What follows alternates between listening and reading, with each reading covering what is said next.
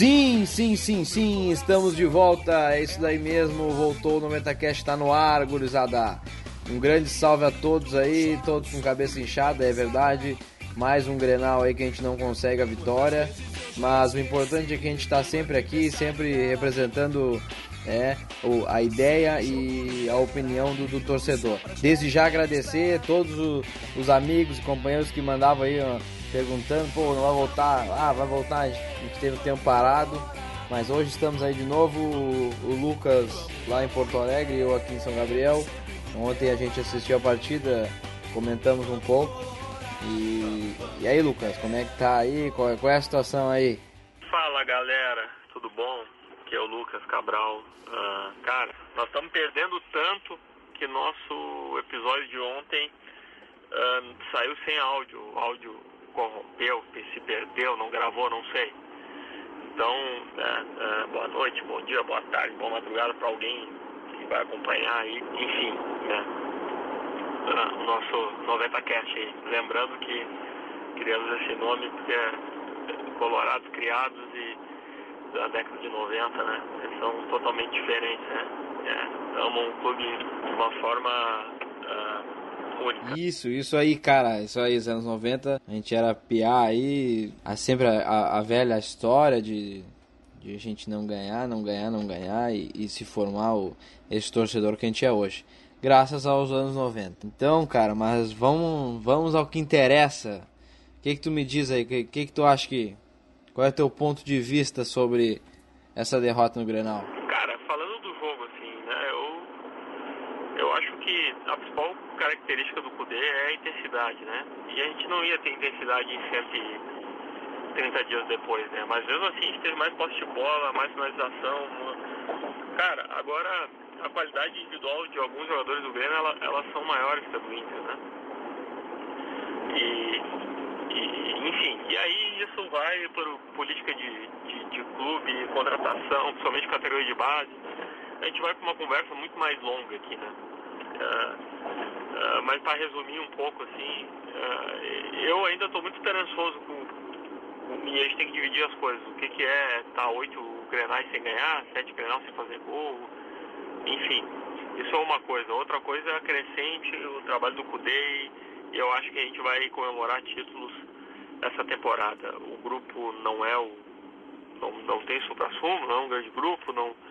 Enfim, uh, mas tem qualidade e o Cudê vinha fazendo um trabalho uh, bom. Uh, vamos esperar que essa nossa da, da, temporada que ela, ela é atípica, né? Por causa da questão da pandemia, enfim.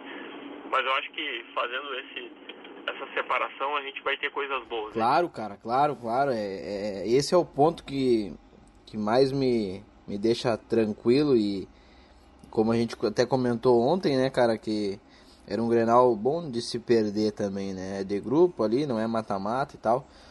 E, cara, o que o Kudê fez no, no ali no, nos primeiros meses ali, né? E nada apaga aquilo ali, cara, né? É um ano atípico, lógico, essa pandemia parou. Eles até treinaram um pouco, mas. Pra mim, a questão da rivalidade, dos oito jogos sem vencer, é mais é questão mais uh, de como a diretoria está encarando isso, de como as coisas vêm. Eu nunca me esqueço e tenho muito gravado o Fernando Carvalho sempre dizendo que primeiro a gente tem que ganhar em casa, primeiro tem que ganhar Galchão, primeiro tem que ganhar do Grêmio. E, e isso é até para o ímpar, cara. Então a gente tem que tratar diferente o, o, clássico, mas não se perder o tempero, né? Não ficar destemperado, não misturar as coisas, não fazer uma, uma, uma narrativa que nem o Grêmio fez muito tempo quando estava perdendo, de culpar a, a federação, a arbitragem, enfim. A gente tem que ser muito frio e, e separar as coisas, né? E, e, a gente sabe que é difícil ser frio quando está perdendo, né? Uh, mas enfim, o resumo é isso. O Colorado que, que é de verdade, quer tentar analisar mais o todo e não o contexto só do jogo. Que é difícil perder Grenal, dói, vai ser zoado, vai, fica puto uma semana, fica. Ainda mais agora com esse tempão sem jogo e esse tempo de, de derrotas que o Inter tem, né?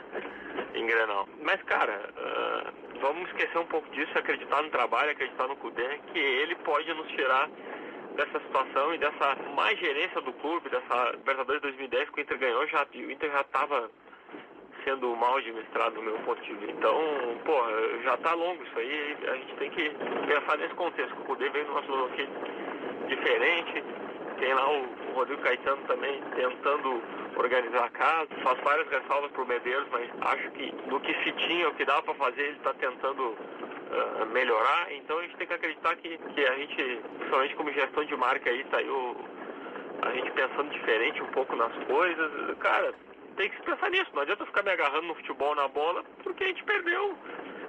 O final é, é gol, né? E então, a gente ficar olhando só o contexto desse, ah, só a derrota, só o jogo, ah, perdeu. Ah, não.